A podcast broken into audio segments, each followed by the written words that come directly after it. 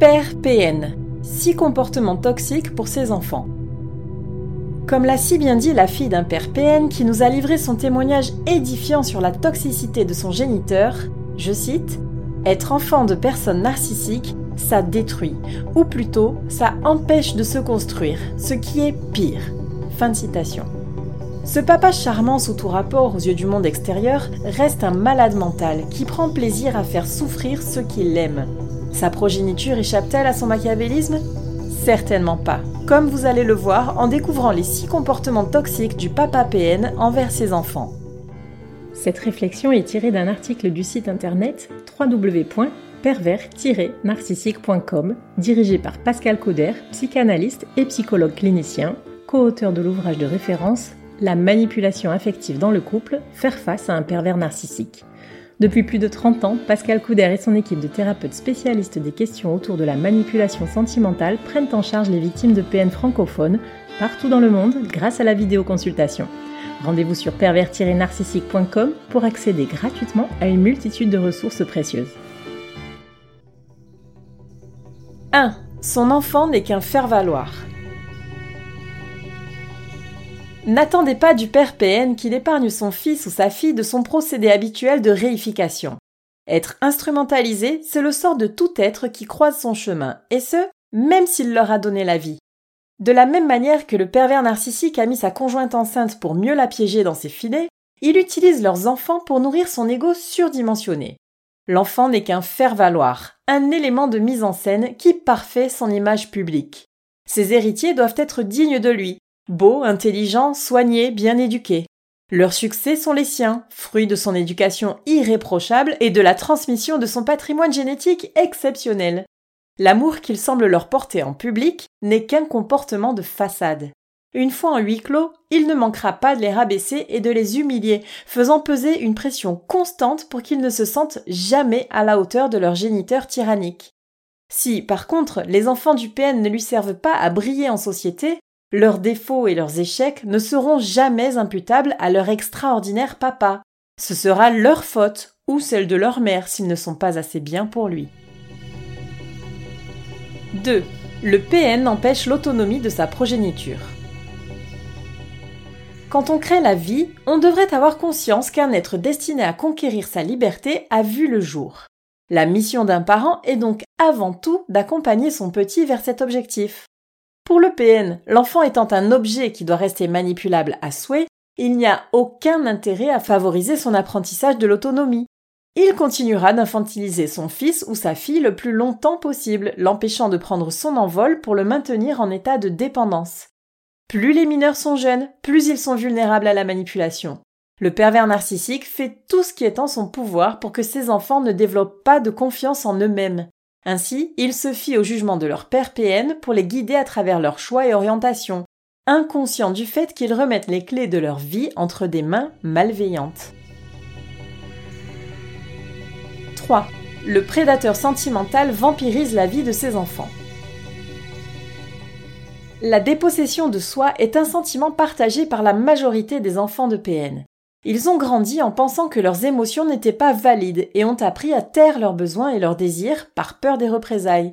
Leur existence en a été remise en cause car pour laisser la place à un narcissique pathologique, il faut faire disparaître les identités propres de son entourage. C'est ainsi qu'un jeune en pleine construction psychique apprend à ne pas écouter son ressenti, son instinct, son jugement. Il s'efface pour ne pas faire de vagues, allant parfois jusqu'à développer des troubles de dépersonnalisation. Ce déni dont il a fait l'objet permet d'introduire des comportements dysfonctionnels inculqués par le PN à travers ses nombreux abus émotionnels, comme la paranoïa par exemple. Il peut donc à loisir s'infiltrer dans tous les aspects de la vie de sa progéniture pour l'influencer dans le sens qu'il veut lui donner. Croyances religieuses, hobbies, études, amis, partenaires, travail, convictions politiques, mariage, parentalité, etc. Le PN contrôle la vie de ses enfants, qu'il utilise pour transposer ses propres fantasmes. Bien entendu, tant que les héritiers du bourreau restent sous son contrôle, ils essuient en parallèle les critiques permanentes de sa négativité, de sorte qu'ils n'en font jamais assez et que l'épanouissement reste pour toujours inatteignable. 4. Ces petits grandissent dans l'insécurité permanente. Un enfant de PN est sans cesse sur le qui-vive. Il est élevé dans un contexte d'insécurité permanente, savamment orchestré. La toxicité de son quotidien est la routine pour lui, de sorte qu'il n'apprend pas à discerner le côté effroyable de sa situation, trop occupé à éviter les crises de colère, parfois accompagnées de violences physiques, de sa figure paternelle, le tout dans une anxiété qui ne le quitte jamais. Le chantage affectif de son père est monnaie courante, tout comme l'ambivalence du discours pervers. Les injonctions paradoxales font que l'enfant ne sait jamais sur quel pied danser, et vit dans la peur constante de déplaire à son ascendant, sans savoir pourquoi et sans les moyens de prédire ses réactions. Il a donc l'impression de ne pas connaître vraiment celui qu'il a conçu. Ainsi, s'il fait la vaisselle, il pourra se faire gronder parce qu'il n'a pas encore fait ses devoirs. S'il ramène une bonne note, il pourra se voir dénigré et humilié parce que la moyenne générale de la classe est supérieure. Entre la violence éducative ordinaire, comme l'obligation de manger même avec un mal de ventre, les moqueries en public ou les menaces, l'enfant opprimé pourra développer des symptômes de stress post-traumatique à cause des expositions répétées sur des années à cette maltraitance. 5. Il sème la zizanie dans la fratrie. Il arrive que la situation soit encore pire lorsqu'il y a des frères et sœurs. Le PN saura semer la discorde entre ses fils et ses filles. En faisant du favoritisme et en changeant régulièrement de chouchou, il entretiendra une rivalité fraternelle malsaine. La compétition pour gagner son attention et ses marques d'affection le fera jubiler. Sous couvert de chamaillerie entre jeunes tout à fait admises en société, il parviendra en réalité à diviser pour mieux régner. 6 il a rendu l'autre parent défaillant. Si un pervers manipulateur parvient à infliger tous ces mauvais traitements à de petits êtres sans défense, c'est bien qu'on lui a laissé le champ libre. La maman sous emprise est bien incapable de protéger ses enfants puisqu'elle-même n'est plus maîtresse de sa propre vie. Sinon, elle aurait déjà quitté son bourreau. Pour un enfant, grandir sous les assauts d'un père sadique est déjà destructeur. Mais si cela se fait sous le regard impuissant d'une mère défaillante, le sentiment d'abandon est décuplé. Le jeune est alors témoin, voire complice, si le syndrome d'aliénation parentale a fait son œuvre, de l'anéantissement de sa mère. Si celle-ci a sombré dans la dépression, la maladie ou l'alcoolisme, on peut même observer une inversion des rôles où l'enfant devient le parent, et peut-être même le bourreau. À force de balader l'être immature dans des problématiques complexes d'adultes, une coupure profonde avec ses émotions pourra s'opérer ou au contraire le développement d'une hypersensibilité dont il sera très difficile de se défaire. Lorsqu'on grandit avec un père PN, seule la prise de conscience du problème peut aider l'enfant meurtri à mettre fin à un schéma extrêmement malsain.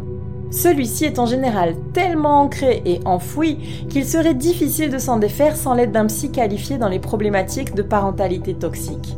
Si vous reconnaissez votre histoire à travers ces mots, brisez le cercle vicieux de l'emprise. Quel que soit votre âge, guérissez votre enfant intérieur de son vécu avec un papa pervers narcissique.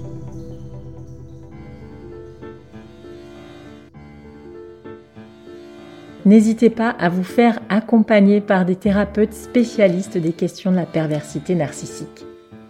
Rendez-vous sur www.pervers-narcissique.com et trouvez-y de nombreux conseils sur comment gérer la séparation, comment gérer l'après, la reconstruction et vous pourrez également rentrer en contact avec un membre de l'équipe. Ne restez pas seul. Merci d'avoir écouté ce podcast. Rendez-vous très prochainement pour un nouvel épisode. N'hésitez pas à vous abonner pour ne rien manquer des prochaines publications. À très bientôt.